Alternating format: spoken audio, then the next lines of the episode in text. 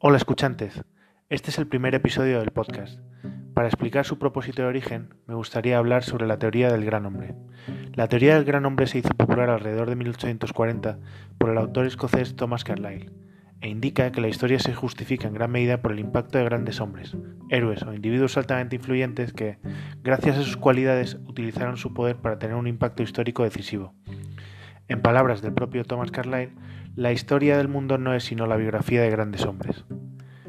En su libro, Los héroes, el culto de los héroes y lo heroico en la historia, esclarece su percepción de que la historia evoluciona según las decisiones de los héroes, agregando al texto un análisis sobre la influencia de aquellos como Mahoma, Shakespeare, Lutero, Rousseau, Pericles, Napoleón y Wagner.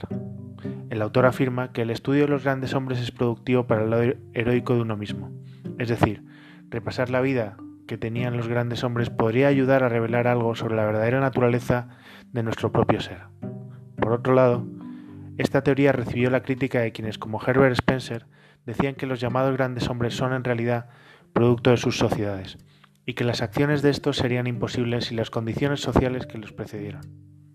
En mi opinión, las acciones de ciertas personas a lo largo de la historia sí influyeron en el desenlace de los eventos que se sucedieron posteriormente.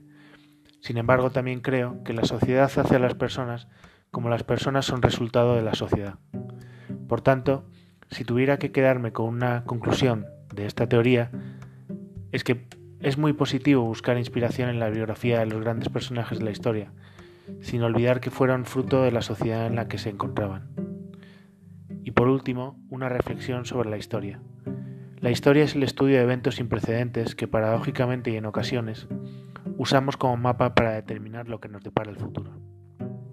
Espero que os haya resultado interesante Podéis encontrar más información sobre esta teoría y sobre lo que hago en carlosrodrigo.com. Un saludo.